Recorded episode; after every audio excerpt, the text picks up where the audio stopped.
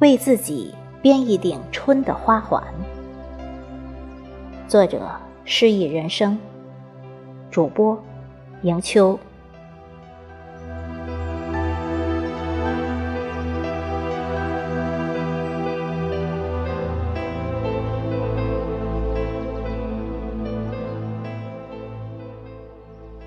当阳光驱散了帘外的冬寒，当东风摇醒了西园的花枝，迎春花与早春梅竞相斗艳的时候，我像一个季节的行客，一路追随喜鹊的影子，缓步行走在一片欣欣向荣的世界中。几日不见的堤流，已是万条垂下绿丝绦。好想走近，将那一树的绿都毫不犹豫地装进自己的眼睛里。古人说：“两只黄鹂鸣翠柳。”我也想看看那能唱出柳笛般音符的精灵。早年，每到这个时候，日子都是我们的，像诗，像画，也像我们无忧无虑的金色童年。苍柳长在村后的水库旁，倾斜着身子，像年迈的长者。一树依依的柳丝，轻摇着与世无争的光阴。我们喜欢爬上去，骑在枝丫上，伸手去攀折柳条。树下，有仰着脸一边指挥一边欢笑的伙伴，那究竟像什么呢？如今想来，那应该是一场庄严而神圣的闹春趣事。树上的人像一只玲珑的鸟，树下的人像一群舞动的春莺。柳枝是用来做柳笛的，乡下的孩子每个人都会做。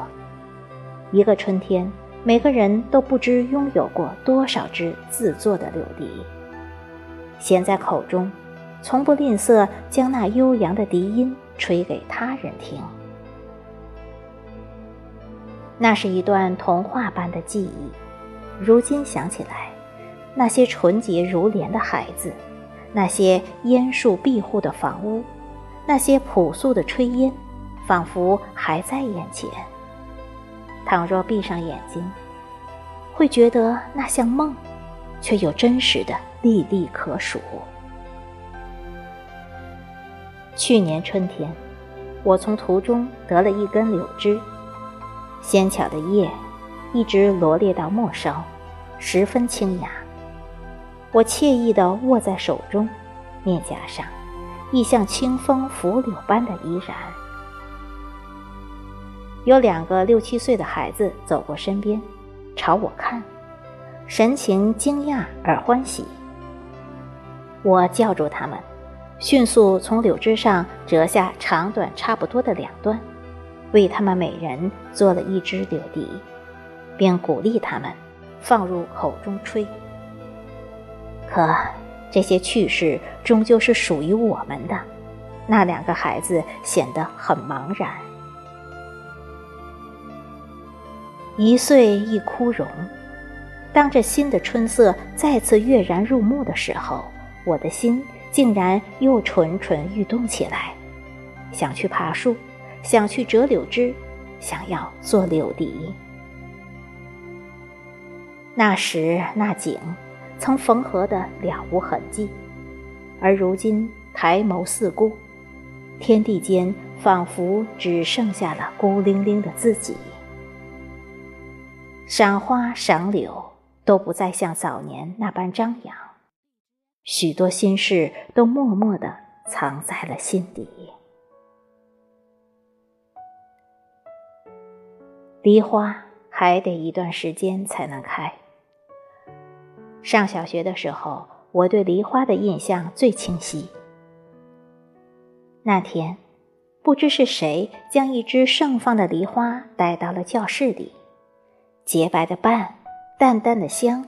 一群孩子蜜蜂似的围着看，